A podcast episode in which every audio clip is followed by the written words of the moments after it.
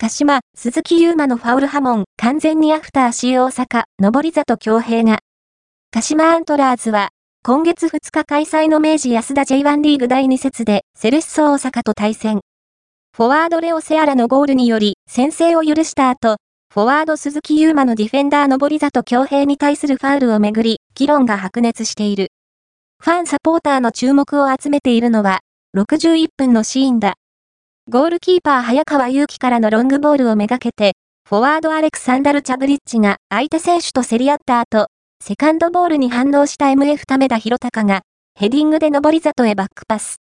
上り里が、左足でボールを蹴り出した直後、鈴木が、身体全体で、上り里に体当たりをしたのだ。